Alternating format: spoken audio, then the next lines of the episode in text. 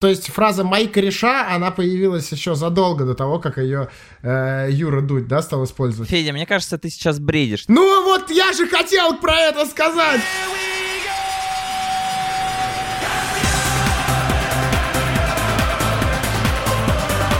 Привет, sports.ru, это Роман, и хочется вспомнить, что Евро 2000 повлиял на меня тем, что определил на дальнейшее десятилетие моей карьеры в Total Club менеджерах и в карьере FIFA, потому что я все время покупал свой Манчестер игроков, которые сверкнули на том турнире.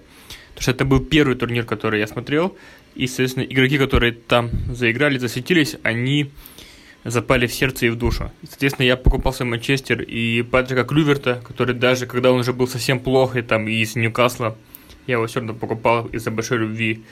Или того же Франческо Тольда я покупал вратарем, потому что я считал, что это лучший вратарь мира, и он должен играть в лучшем клубе мира.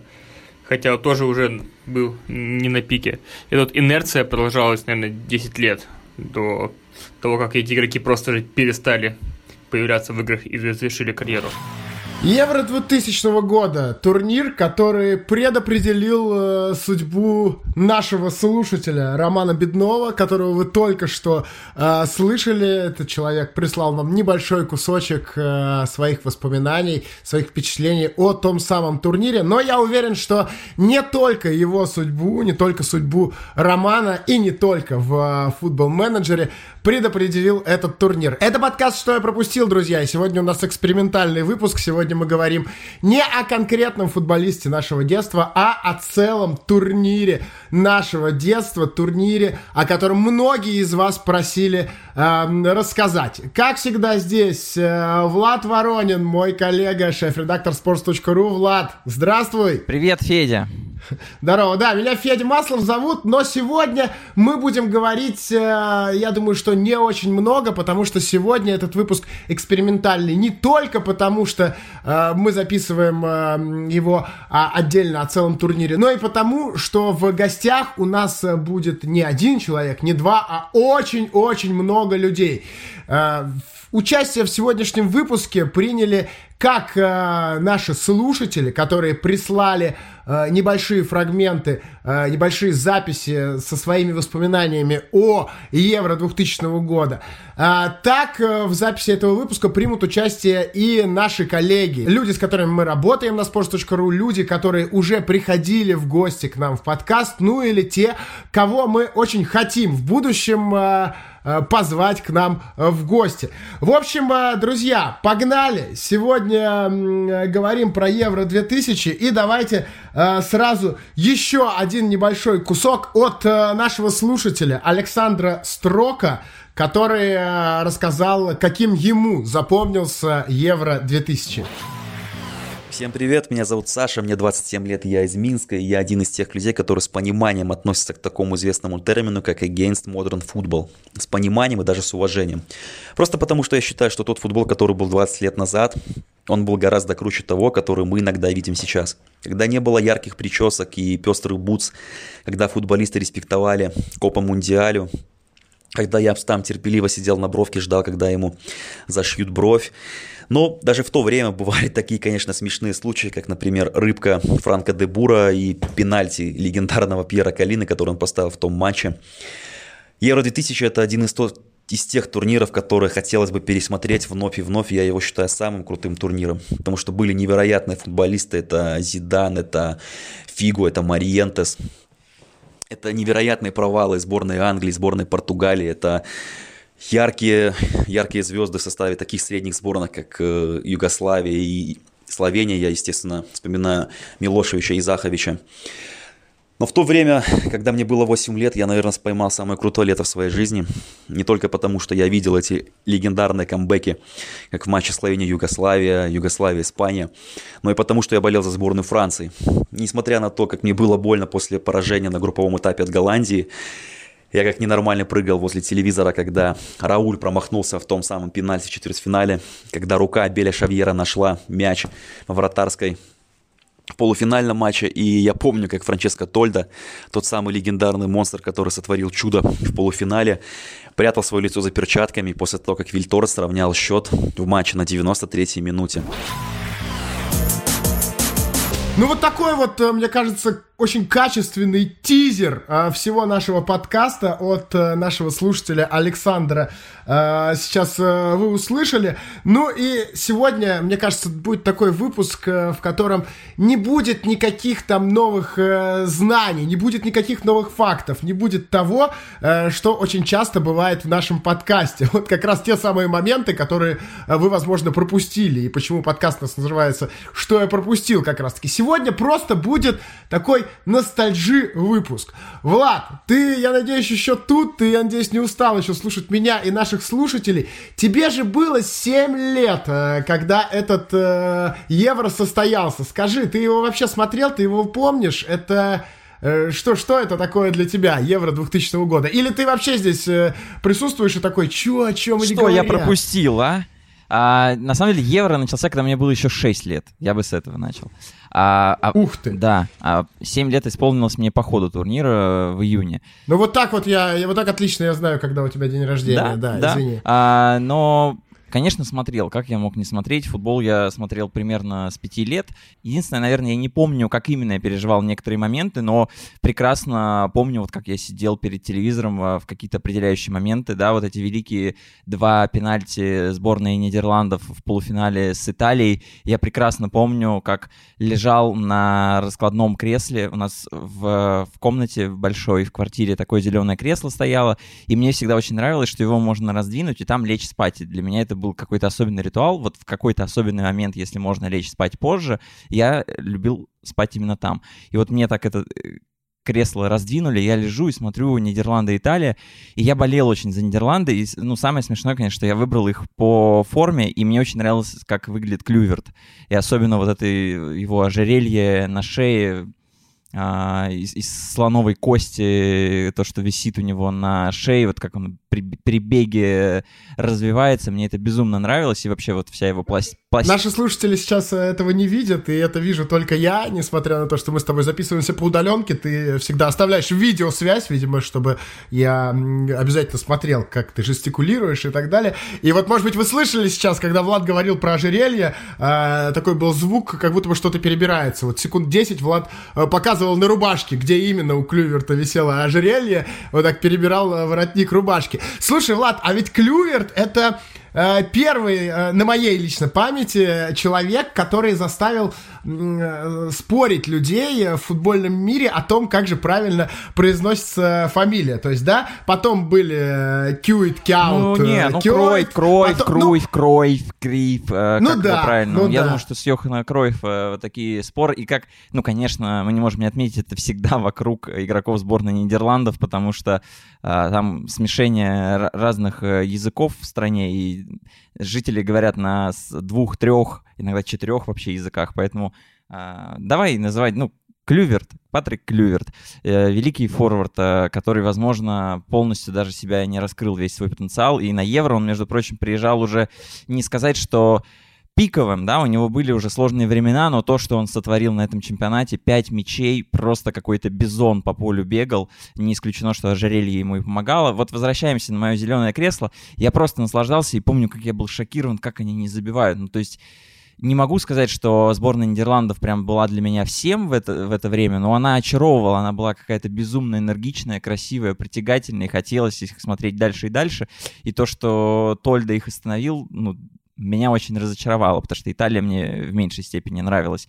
Вот, и еще, конечно, момент а, великий совершенно, это то, как Шавьер остановил мяч рукой, и вот этот момент я точно помню, как я смотрел в телевизор, как э, обсуждалось, что это игра рукой или не игра рукой, и прям вот это лицо Шавьера, которое практически крупным планом попадает с одного из повторов, я помню именно вот глазами себя как ребенка в этот момент. Вот такие несколько определяющих моментов, самых драматичных даже, наверное, во время э, плей-офф, это оба полуфинала, я помню прям вот точно, как я сидел, где я был, как выглядел телевизор в этот момент.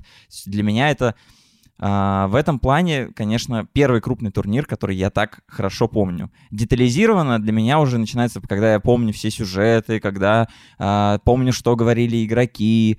Именно помню сам. Это 2004 год уже Евро. Но, конечно, уже постфактум, когда я заинтересовался глубинным футболом, я не мог обойти этот турнир стороной, поэтому он для меня точно так же, как для людей, которые более осознанно следили за ним, он для меня остается особенным.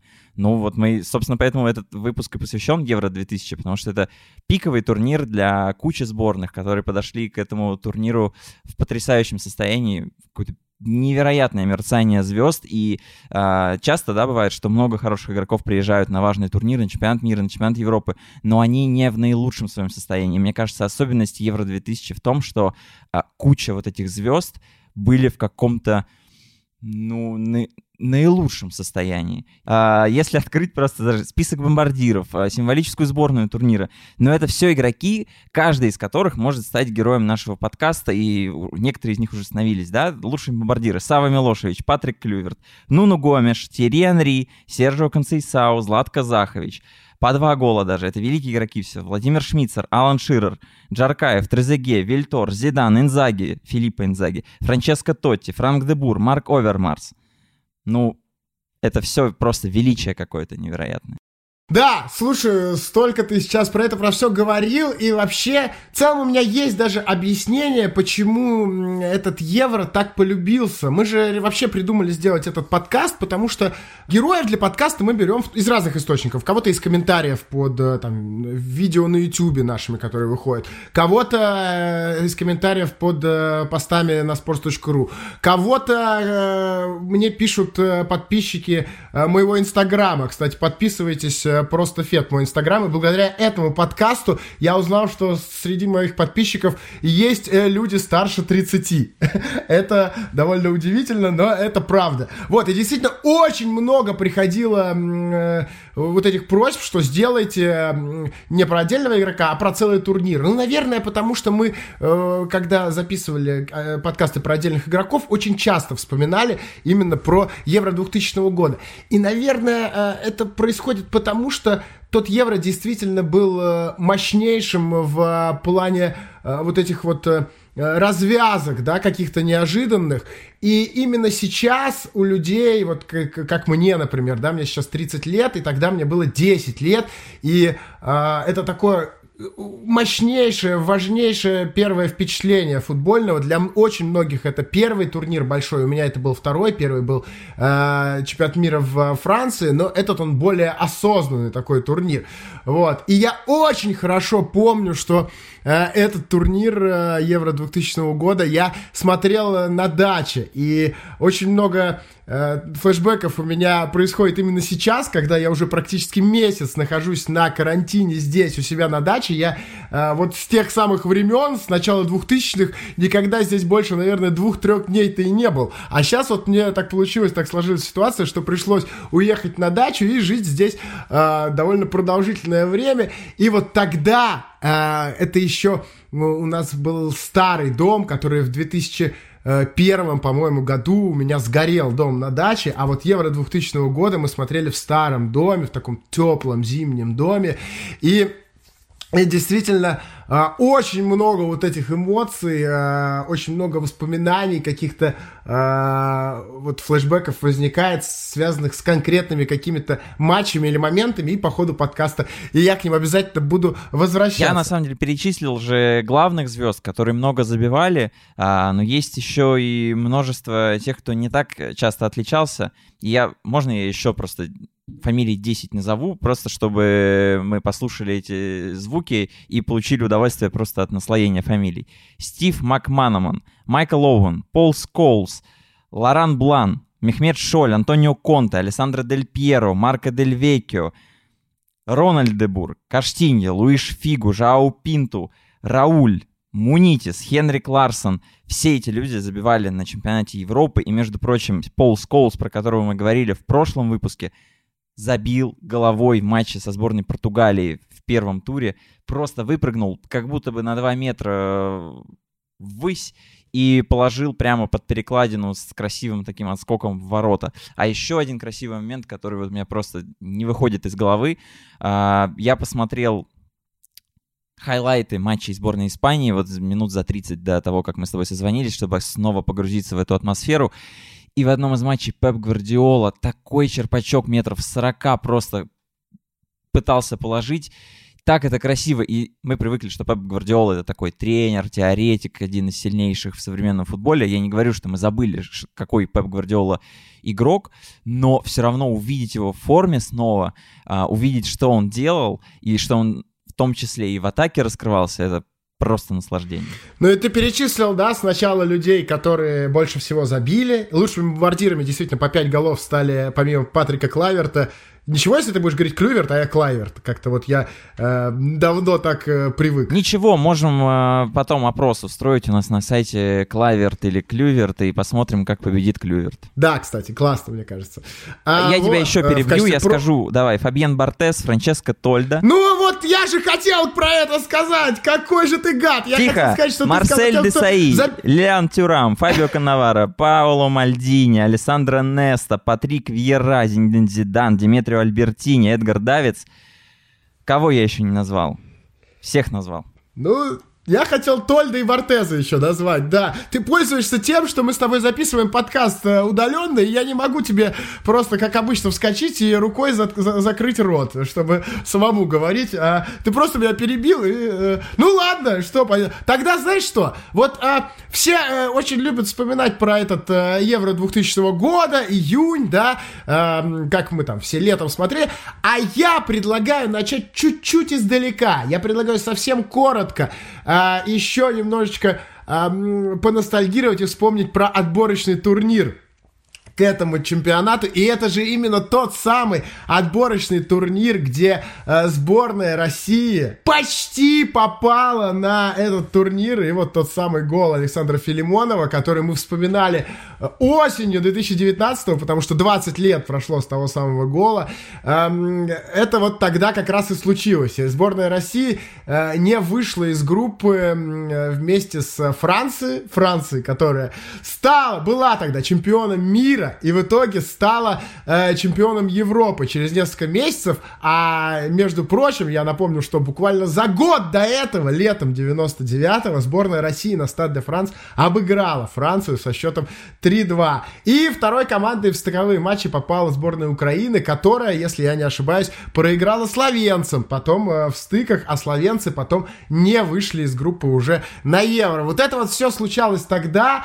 Тогда как раз э, сборная России стартовала очень плохо. Э, хотя, давайте не я вам об этом расскажу, а э, есть человек, человек, который прислал нам тоже небольшой кусочек аудио, зовут его Дмитрий Иванов, и как раз он, он единственный, кто вспомнил не про основной турнир, а про отборочный. Всем привет. Наверное, мое главное впечатление от Евро-2000 – это отборочный турнир. В те годы я уже имел за своими подростковыми плечами отсмотренный по телевизору чемпионат мира во Франции, и следующий крупный турнир хотелось увидеть уже с участием сборной России. Но начало отбора тогда было просто ужасным. Россия проигрывала матч за матчем с непонятным тренером, непонятным составом. Помню, в первом матче в воротах играл Харин, который при всем уважении вообще за Челси тогда не выходил. Потом случилось чудо с Романцевым, наша, начали всех рвать. Когда Карпина забивал решающий гол французам, я просто кричал и прыгал по комнате. Э, Карпин вообще стал явлением того отборочного цикла. До сих пор его уважаю в первую очередь э, за те матчи. Но ничья против Украины для меня все еще главная футбольная боль. Э, в прошлом году много материалов на эту тему было в рамках юбилейного года. Мне к ним особо добавить нечего. Скажу только, что я тогда жил в Якутии, блоки спортивных новостей шли нечасто, особенно в выходные. И я еще несколько часов не мог узнать, как закончился матч Франции-Исландия, и какое-то время еще надеялся на чудо. Э, несмотря на отсутствие любимых моих сборных России и Хорватии, финальный турнир, по моим ощущениям, все равно вышел огненным отмечу самые запомнившиеся три вещи для меня. Во-первых, это то, что была почти беззвездная, но при этом сумасшедшая Испания, за которую играли люди из Расинга, Бильбао и вылетавших тогда из примера Атлетика и Бетиса.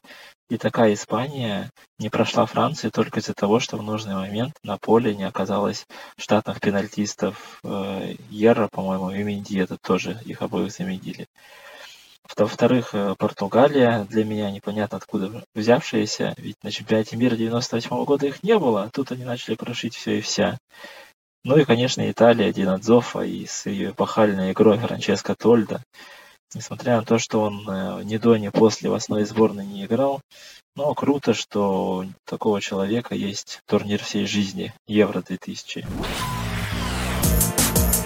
А, ну, я, наверное, не соглашусь с э, Дмитрием Ивановым по поводу беззвездной Испании. Он даже сам назвал э, людей оттуда э, Ера, Мендиета, плюс, да, Гвардиолу мы сегодня уже упоминали, Рауль там был, кстати, который мы еще вспомним об этом чуть попозже, не забил э, пенальти очень важный. Э, не знаю, наверное, сложно назвать эту Испанию беззвездной. А в остальном, а, в остальном вот примерно такие же воспоминания у меня о том, э, в первую очередь, даже отборочном турнире, о котором говорил Дмитрий.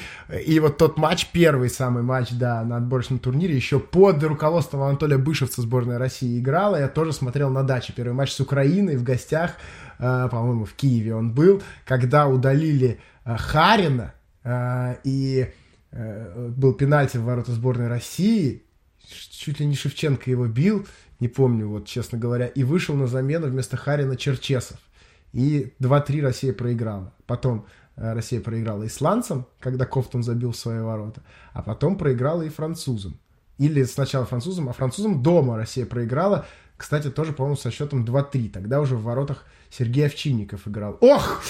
Ох, а, хорошо все это было. Представьте, еще 20 век! 20 век и э, все вот Мне это кажется, вот на самом деле, что вот вторая часть отбора того э, проявила сборную России как ну, очень сильную сборную. И, если честно, вот если моделировать э, в формате «что если бы», я думаю, что сборная России вот 2000 года могла бы на том Евро очень симпатично встроиться вообще во всю стилистику. Во-первых, она действительно хороша была в атаке. Было очень много ярких атакующих игроков, в том числе с опытом игры в Европе. Что вообще немаловажно, потому что все сборные, даже, а, казалось бы, которые сейчас не топовые, там от Словении до Югославии, которая там просто пылала в то время, а, но это все игроки очень заметные. И, наверное, сборная России ну, точно бы не затерялась на этом турнире, и думаю, что вполне были бы шансы даже на плей-офф. Ну вот просто в формате мечты никто не запрещает мне так думать. А еще я бы ответил э, Дмитрию по части сборной Португалии, которая непонятно откуда взялась. Ну, состав того времени, это просто же безумие. Ну, если посмотреть даже на матч с Англией э, в, на групповом этапе, как они летели 0-2 к 18 минуте, и что, что вытворяли главные лидеры этой команды. А, Руй Кошта выдал ассистентский хет-трик. Просто переломил ход матча, вскрыл и полузащиту, и защиту сборной Англии, не слабой, между прочим, а, тремя передачами. А Фигу просто прошел по, по центру, пройдя там трех футболистов и зарядил с такой мощью в девятку, что Симон вообще не дернулся, у него шанса ни одного не было. То есть это сборная, в которой ну, тоже идеально сошлось. Э, очень много разных талантов. А Ануну Гомеш, ну, в целом, наверное, лучший э, центральный нападающий португальский за последние сколько? Ну, лет 30 точно. Он еще долго потом э, так и оставался главной надеждой в нападении. И когда Португалия мучилась просто от нехватки забивного центр-форварда, выходил даже уже в солидном возрасте на поле. Поэтому не согласен, Португалия была как раз э, реальным украшением за счет того, что очень много было супер подготовленных ребят в этом составе. Я вот сейчас э, открыл э, результаты того турнира. Я смотрел и перед подкастом, и вот сейчас так э, в качестве небольшой помощи. И вспоминал состав сборной Португалии на том турнире. Понятно, что Фигу сразу, да, приходит в голову. Ну, ну, Гомеш, Рулькошта сразу приходит в голову. Вот. А еще Консейса уже играл, и он сделал, между прочим, хет-трик в матче, в последнем матче группового этапа, когда Португалия разгромила Германию со счетом А вот еще великий сюжет. Кстати, великий. В чем величие Евро 2000? Что там нет ни, одного, ни одной проходной команды, которая вот просто бы ничем не запомнилась. А, мы говорим про взлет Франции, Италии, фантастическую э, сборную Голландии или Нидерландов, как говорить правильно. А, но часто забываем про сборную Германии, которая провалилась, а, вылетела на групповом этапе и в последнем туре влетела Португалии 0-3. Португалии даже, кстати, не основной. Португалия в тот момент уже вышла из группы и выставила, ну, давайте скажем так, смешанный состав и вынесла Германию. Германия с позором уехала домой. И, и именно после этого провала сборная Германии, даже не сборная Германии, весь немецкий футбол перестроился. Приняли программу развития футбола в разных регионах, появились э, учебные центры, которые разбросаны, не разбросаны по стране, они наоборот компактно расположены, и за счет этого Германия просто перезапустила саму себя, и теперь таланты не упускает. И мы вот и, и теперь так часто удивляемся, откуда так много разных талантливых игроков э, в Германии, и почему в Бундеслиге молодые игроки так часто э, дебютируют. Вот, эта программа запустилась ровно после провала, и в развитие такого детско-юношеского футбола Германия ввалила 600 миллионов евро. Поэтому иногда провалы способны помогать достигать новых высот. Вот это Германия доказала ровно на этом евро. Ну, даже, мне кажется, слово «иногда» не очень правильно использовано тобой. Мне кажется, очень часто это происходит, когда вот, провал какой-то, да, э, дает такую встряску и э, стимул к перезагрузке. И, между прочим, уже через два года Германия вышла в финал чемпионата мира домашнего, где проиграла бразильцам. Вот. Ну, а что было дальше, мы все отлично э, помним. Так, ну что, э, давайте, наверное, еще с кем-нибудь свяжемся. Влад, я предлагаю сейчас нам позвонить э, коллеге нашему с тобой, э, редактору sports.ru э, Андрею Васильеву, э, который чуть-чуть помладше меня и чуть-чуть постарше тебя. Э, вот. И у него, кажется, есть э, какая-то история о том, как он смотрел тот чемпионат Европы. Андрюха, здорово! Да, привет и приветы. Привет. А, слушай, тебе, а, когда был Евро 2000 года, было сколько? 8-9 а, лет? 8, да, только-только как раз во время. У меня всегда большие турниры, это у меня день рождения 13 июня, это всегда прям чего-нибудь важное происходит в этом районе. И вот как раз, да, в 2000 год, 13 июня, Евро уже был, ну, где-то в разгаре. А, вроде как мне исполнилось 8, да. А, у вас с Владом где-то рядышком днюхи, я так понимаю. Влад, у тебя когда? 27-го. А, ну да, вот у вас у обоих попадают дни рождения на большие турниры. Э, Андрюх, вот я сказал, что я тот турнир смотрел на даче. Э, у меня как раз сейчас очень ностальгия такая мощная идет э, по тем просмотрам, так я сейчас на даче. А ты где был, когда ты смотрел э, тот турнир? Что ты? А, э, какая-то у тебя была мощнейшая э, вечеринка, э, приуроченная к дню рождения? Или что, что там такое? Вечеринка ко дню рождения сорвалась, да, потому что э, месяц я лежал в больнице, практически целиком этот месяц был чемпионат, месяцем чемпионата Европы. А, поэтому я очень странной компанией смотрел большинство э, матчей, смотрел с такими пенсионного возраста мужиками, которые собирались где-то какая-то около какого-то телевизора на кухне, э, ну, точнее, в столовой, видимо. Э, он стоял на таком журнальном столике на хлипких ножках, очень маленький телевизор, очень плохо показывающий, но приходилось рассматривать вот там. Мне было 8, да, я лежал в какой-то детской палате, естественно, вечерние матчи, там, в которые начинались в 9 вечера, в 10, во сколько там, мне как бы смотреть было нельзя, потому что было там все вот эти правила, отбой, э, ранний подъем, там какие-то процедуры и все такое. Но в какой-то момент я просто в наглую туда пришел, э, сказал этим дядям, что очень люблю футбол и очень хочу его смотреть. И они как-то прониклись, и потом стали меня прикрывать. А, в смысле, организовывали для меня там чего-то, договаривались с этими медсестрами, которые там ходили, проверяли, чтобы все спали в детских палатах, их-то не проверяли, естественно, им все позволялось. Они уговаривали, там, говорили, что э, вот все остальные пусть спят, а вот этот паренек очень нужен нам. Э, была одна очень злостная тетя, медсестра. С ней договариваться почему-то не получалось. Она как-то ну, дежурила время от времени, с ней договариваться не получалось, и вот однажды чуваки, которые ну, мне помогали. Мужики. Мужики, чуваки, тогда они для меня корешами были вообще главными. То есть, э, то есть фраза «мои кореша», она появилась еще задолго до того, как ее э, Юра Дудь, да, стал использовать. Ты ее использовал еще в 8 Да. лет. Да, и окончательно они стали моими корешами, когда провели меня на, по-моему, это был, ну, что-то довольно важное, какой-то четвертьфинал или что-то в этом духе, если я правильно помню. Мы как-то договорились, они дали мне какой-то сигнал, что они вот сейчас идут смотреть, они идут туда. Там нужно было пройти прям мимо поста этой медсестры. То, что вот прямо сейчас я вспоминаю с э, того турнира, вот легко как бы визуализирую, какая-то у меня есть история с этим связана. Это а, самое-самое начало турнира, по-моему, это первый матч группы Голландия-Чехия, тот самый где вот спорные пенальти в самом-самом конце, там на 88-й минуте за суперспорное нарушение, э, когда там Чех потянул э, то ли Дебура, то ли Беркомпа за футболку легко так. Калина, кстати, да, Калина же судил, Калина назначил пенальти. Голландцы выиграли, но самое главное было где-то в середине второго тайма, когда там была дуэль, там была дуэль Ян Коллер против э, Япа Стама.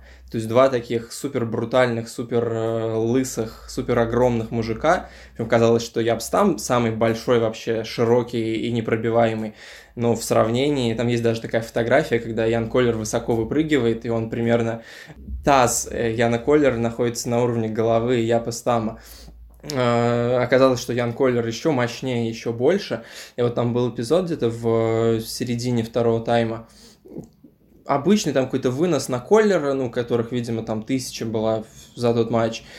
Стам против него, конечно же, всегда он выпрыгивает, оба они выпрыгивают, и Стам бьется бровью, лицом в затылок Яну Коллеру. Вроде бы никто ничего не почувствовал, что-то заметила только Калина.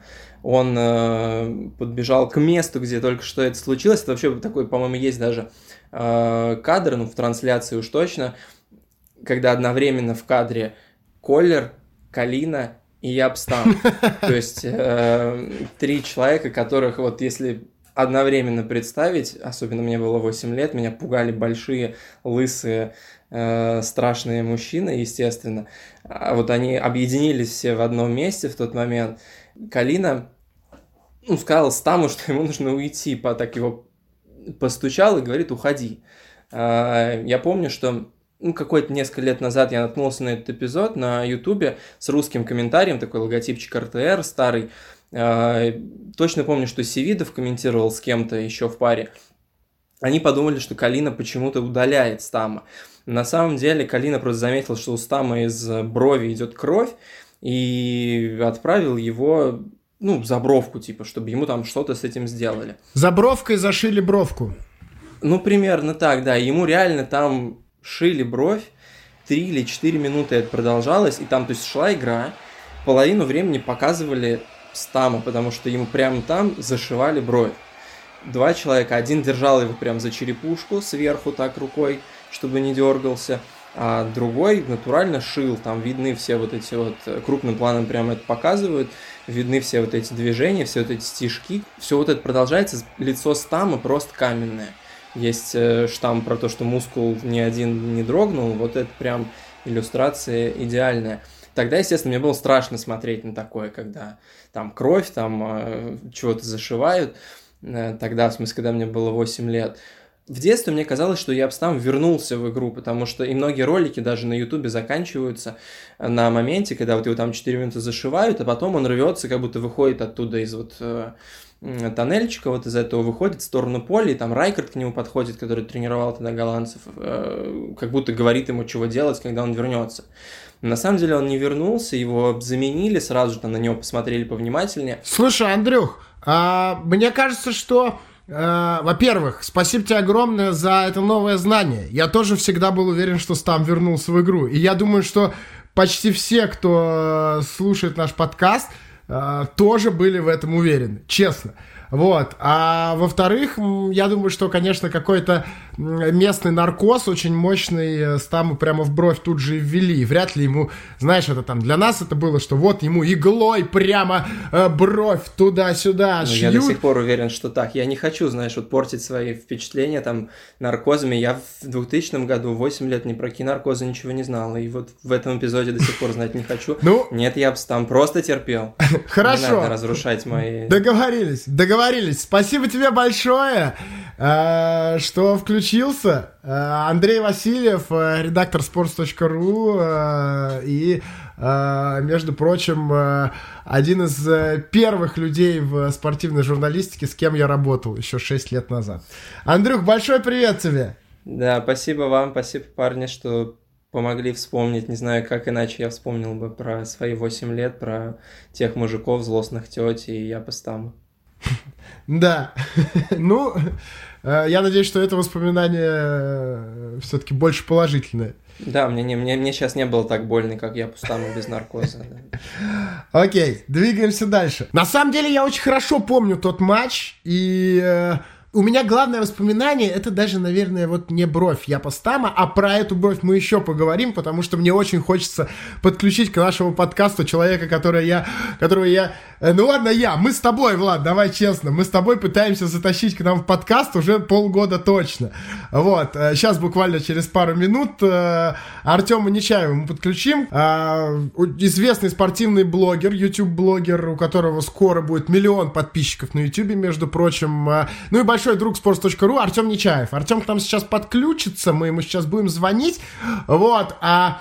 Но а для меня вот тот матч не бровью я постама, он запомнился, а вот именно тем самым пенальти, который именно Пьер Луиджи Калин на тот момент, ну, ну, стопроцентно лучший судья э, в мире, мне кажется, во всем, ну, как минимум, самый авторитетный. Вот если судья, то Калина поставил на последних минутах, когда действительно, вот, по-моему, Дебур же это был, да, э, Дебур нырнул в штрафной площади. И благодаря этому пенальти голландцы победили, никаких варов, ничего вообще тогда и близко не было. И, э, и нарушения там просто никакущего не было. И как же мне было жалко чехов. А, правильно Андрей сказал, что та игра, она была такая э, довольно-таки... Ну, ничего там особо не происходило по ходу матча, вот. И в конце чехи, которые так довольно стойко сражались, э, очень, э, ну, 0-0 должен был закончиться просто тот матч. Просто вот э, со счетом 0-0 стопроцентно он должен был закончиться. И э, получается, это был первый, первая игра на э, том Евро. И на 89-й минуте Франк де Бур забил тот пенальти. А у Чехов был там э, Недвед тогда в команде, да, вот Колер, которого мы вспомнили. Э, не знаю, ну и почему-то все-таки вот есть э, у меня э, такое э, братское отношение к чехам. Хотелось мне, чтобы они тогда выиграли. Но в итоге не получилось. Так, что там? Друзья, мы дозвонились до Артема Нечаева, поговорили с ним э, уже минут, наверное, семь. И э, я спросил, Тёмыч, ты же записываешь себя, правда, что ты тут нам рассказываешь? И Тёма просто сказал, что он не записывает, мы тоже не записывали, поэтому э, сейчас мы еще раз поговорим Тёмыч, с Тёмычем. Тёмыч, ну, здорово. мы провели хорошую репетицию. Мы теперь я готов рассказывать про Евро 2000. Вы мне все пересказали, и я теперь как будто у вас классный гость. Да, сейчас будет максимально живо рассказанная Артемом Нечаевым история про э, Евро 2000 года. Тёмыч! Слушай, я на самом деле могу, э, ну, я сейчас могу тупить по Евро 2000, и... а вы говорили про отборочные игры Евро 2000? Да, в самом начале. Ну да, ну просто я, я же присутствовал на матче Россия-Украина, и в Лужниках. И вот после этого у меня небольшая обида на Евро 2000, поэтому я не очень хотел его смотреть. Опа! А, ну, типа, ты был именно на том матче, вот когда Филимонов закинул мяч в свои ворота, и э, ты плакал? Да, да, конечно. Ну, там, там э, ну, об, обязаловка была. В Лужниках все, кто был, должны были плакать. Да, это, получается, ты как Юрий Дудь. У Юрия Дудя это тоже главное впечатление всего детства. Я не знаю, плакал он или нет, но это главное впечатление всего детства, вот э, тот самый гол. А он же тоже, Влад, да, по-моему, был э, на том матче, Юра? Нет, он смотрел точно матч по телевизору. А, ну вот, значит, не, не, не совсем как э, Юрий Дудь. И, но ты же все равно, Тёмыч, несмотря на тот гол, э, смотрел сам чемпионат Европы. Я вот, э, я, ну, ты мне вчера сказал, что мы можем поговорить про Евро 2000. Я специально посмотрел, э, типа, голы из разных матчей, и, типа, там, ну, понятное дело, Евро 2000, там, это матчи топ, топ сборных, э, там, всякие вот эти столкновения суперзвезд, и я понял, что хорошо помню матч Югославия-Словения. Вот, а из топ сборных я помню только Португалию, Англию. Ну, прям вот чтобы так, ну и финал, типа. А вот всякие какие-то супер вот эти битвы, там, Италия и Голландия, я вот пересмотрел и понял, что я вообще не помню этого. А как Словения, типа, забила три, и потом Югославия вообще ни с того ни с сего начали в пустые там заколачивать словенцам и сравняли 3-3, вот это я помню. Так они же еще и в десятером были, что самое офигенное. Да, да, да. Там же удалили Синишу Михайловича. И... Нет, там не в этом дело, там численность Югославии просто маленькая. Из-за этого их 10. Ну, Люксембург, если бы вообще пробился, то в пятером бы играли в сборной Люксембурга.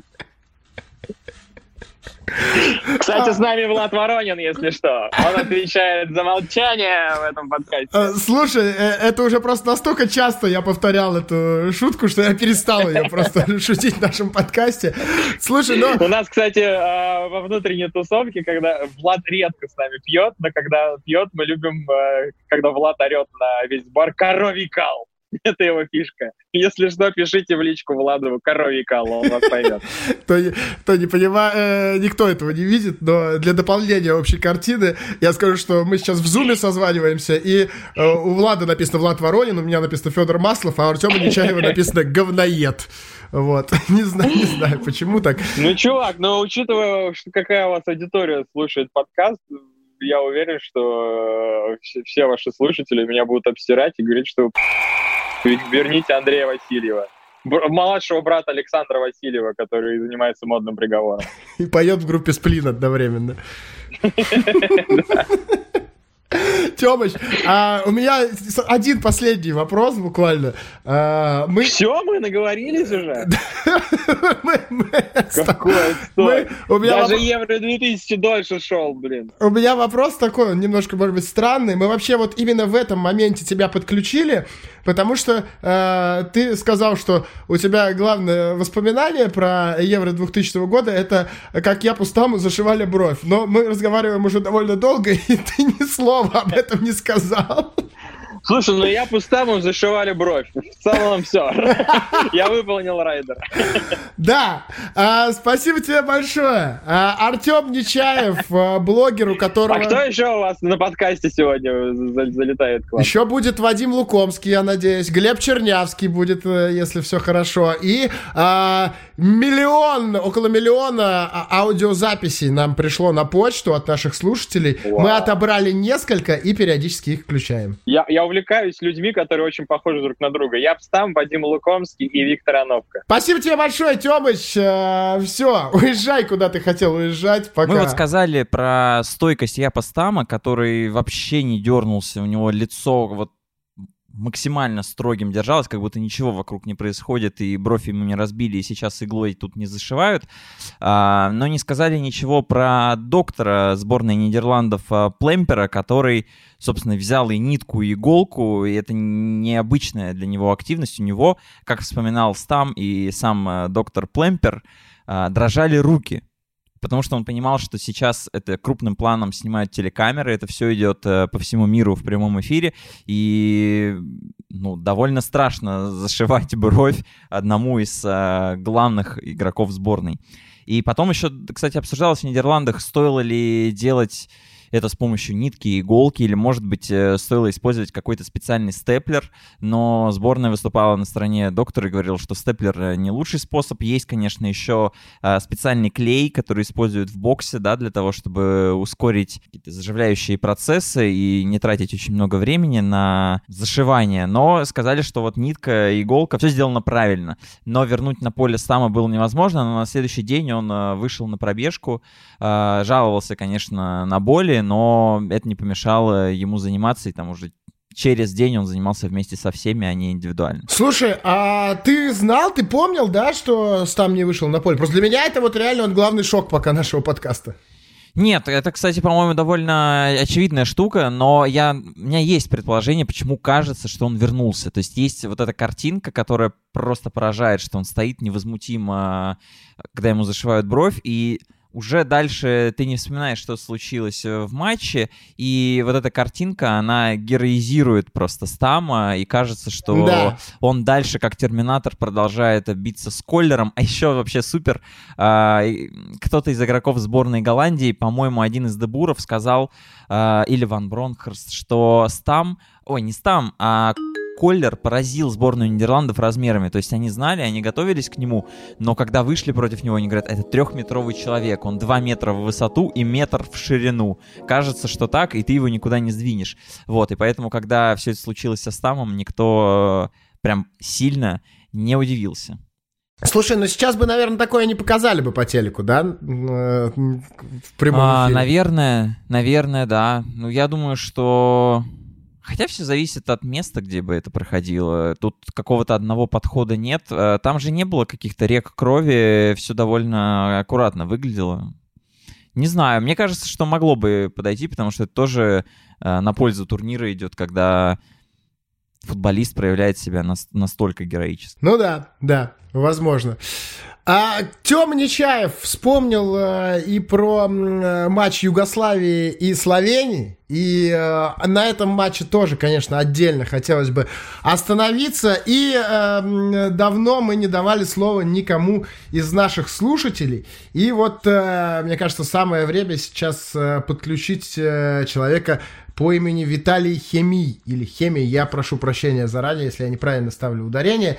Вот, ну, один из двух разов я точно его правильно пос поставил. И вот он как раз э, вспоминает и про ту игру, и про сборную Югославии в целом, и про Синишу Михайловича. Конечно, главное воспоминание о Евро-2000 это итальянская сборная, за которую я болел, которая, на мой взгляд, незаслуженно проиграла финал турнира, если бы не два промаха с Александром Дель Пиро, которого я также а, люблю и уважаю. Но хотелось бы отдельно вспомнить то, о чем другие вспомнят вряд ли. Это феерическое выступление югославской сборной и одного из ее лидеров, Синиши Михайловича. Для Михайловича 2000 год, его первая половина, в общем-то, была удачной. Он выиграл серию А, ехал на турнир, во всяком случае, Воедин Бошков видел Синишу а, в качестве одного из таких движителей своей команды, сенаторов, там, вместе с тем же Драгоном Стойковичем, Предрагом Ятовичем. Так вот, югославская сборная в те минуты, да, в те матчи, когда Михайлович был на поле, пропустила 13 мячей. Синиша удалился в первой же игре, команда проигрывала 0-3 в матче со Словенией, причем один из голов Заховича Михайлович сам сделал, отдав ему мяч, потом толкнул, удалился, и при счете 0-3 уже югославы а, совершали подвиг без Михайловича. Матч с Норвегией югославы выиграли 1-0, Михайлович отбывал дисквалификацию, затем Синиша вернулся, Югославия пропустила 4 мяча и потом еще 6 в четвертьфинале от сборной Нидерландов. Да, Михайлович никогда не отличался там, надежной обороной, но тем не менее это был футболист, который не только там, бил штрафные своей левой, он не зря э, занимал место там, в задней линии там, своей команды. Вот такое вот необычное воспоминание. Ну, кстати, интересный рассказ. Я никогда этой статистической подробности не знал о том, что э, в те моменты, когда Синиша Михайлович был на поле на том турнире, э, югославы пропустили 13 мячей. Uh, и при этом я хочу напомнить, что югославы вышли uh, в плей-офф турнира и сыграли в плей-офф. Ну, в том числе понятно, что uh, именно из-за плей-офф, где они сгорели 1-6, они пропустили столько мячей при Михайловиче, но это, конечно, интересно. Сборная Югославии поучаствовала в двух самых результативных матчах этого турнира. В одном это было 3-4, они проиграли испанцам. И в другом 1-6, как ты сказал, проиграли Нидерландам в четвертьфинале. Но вообще-то а, сборная Югославии не воспринималась как э, сборная, которой можно так легко назабивать много мячей, и вообще еще перед стартом к ним относились очень серьезно, ну чуть ли там не теневым фаворитом считали, просто потому что очень сбалансированная команда, ну, разумно играющая в футбол. Мне больше всего понятно, что э, запомнился матч тогда, про который Тём Нечаев уже сказал, Югославия-Словения 3-0, 3-3. Но вот да, действительно был вот этот матч, про который ты, Влад, упомянул, э, Югославия-Испания, там же была какая-то сумасшедшая, сумасшедший конец абсолютно был. Э, 4-3 выиграли испанцы, при этом э, к 92-й минуте испанцы проигрывали 2-3. И они забили на 92-й и на 95-й минуте Мендьета и Альфонсо. И сделали счет 4-3. И благодаря этому именно вышли с первого места. А Югославы могли вообще не выйти. Могли выйти норвежцы, если бы они тогда обыграли э, словенцам в последнем матче. В общем, это была самая сумасшедшая группа. Группа С. Там каждая из команд э, по разу проиграла. И, ну, в итоге все-таки... С первого места вышли испанцы, э, со второго югославы. А и, можно я, и, Федя, тебя прерву? А, последний гол, который забил Альфонсо, да, это 4-3. Он забил за счет э, девушки какой-то? Нет. Суть в том, что вся Испания залезла в штрафную Югославов, и атака эта началась с огромного дальнего заброса Пепа Гвардиолы практически, да не практически, из центра поля он закинул эту диагональную свечу, и это ну, не совсем то, чего мы ждем от Пепа Гвардиолы, да, но вот в той ситуации, когда нужно было забивать, чтобы выходить с первого места, Пеп Гвардиола просто вешай, что-нибудь получится. Реально так и было. Вот я тот матч совершенно не помню, честно. Вот у меня все равно, да, э, Югославия-Словения, главное впечатление. Даже не 1-6 с э, Нидерландами, а вот именно 3-0-3-3. Но с испанцами, да, вот э, уже при подготовке к подкасту я посмотрел, что там было, и вспомнил что такой факт был. И интересно, слушай, это же, по-моему, последний финальный турнир для именно для сборной Югославии. Э, они, если я не ошибаюсь, э, не пробились на чемпионат мира 2002 э, и как раз не пробились в отборочном турнире вместе со сборной России. Вот, я прям помню очень хорошо этот отборочный турнир. И, кстати, там же была, по-моему, сборная Словении. То есть Югославы снова играли со Словенией из первого места. А, да, конечно, да. Это же когда Россия играла со Словенией, и когда Мостового, у Мостового была истерика в э, гостевом матче со словенцами, когда какой-то левый пенальти поставили, он чуть ли там не... Э, сум, ну, в общем, с ума сходил. Почему судья так сделал? Это Грэм Пол был, если... Я могу ошибаться, честно. Вот. Э, очень хорошо я помню тот отборочный цикл. Очень уверенно сборная России тогда вышла с э, первого места из э, своей группы. Словенцы вышли, э, попали со второго. Я не помню, прошли они или в стыке попали. А Югославы заняли третье Мне кажется, место. важно уточнить, что Евро 2000 мы помним не только как великолепное сосредоточение звезд в одном месте, но еще и безумно результативный турнир. И после моих долгих э, рассказов и воспоминаний о сборной Югославии э, мы закончим первую часть э, подкаста «Что я пропустил» про Евро 2000 года. Изначально мы собирались записать один, один хороший выпуск, но после записи мы поняли, что у нас исходников набирается почти на три часа, и решили, что лучше будет поделить это все на две части. Э, первая часть э, про э, отборочный турнир и про матчи группового этапа вышла в понедельник, 27 апреля. Ну, а вторая часть про матчи плей-офф и про тот самый легендарный финал появится в этот четверг. Так что несколько дней у вас будет э, после прослушивания первой части для того, чтобы, может быть, э, пересмотреть какие-нибудь матчи, о которых мы вам напомнили. Может быть, что-нибудь почитать, в том числе на sports.ru, потому что у нас очень много э, текстов выходит, э, ностальгических текстов и про этот евро тоже. Ну и, конечно, для того, чтобы э, поставить нам оценки в приложении Apple Podcast. Это, кстати, лучше всего сделать прямо сейчас, чтобы не забыть вот сразу, как только этот подкаст закончится. Ну а слушать нас, помимо Apple подкастов, можно в Google подкастах, в Кастбоксе, во Вконтакте, на YouTube, в Яндекс Музыки и вообще очень много где. Ищите подкаст «Что я пропустил» и услышимся уже в этот четверг, друзья. Спасибо вам. Всем. Пока.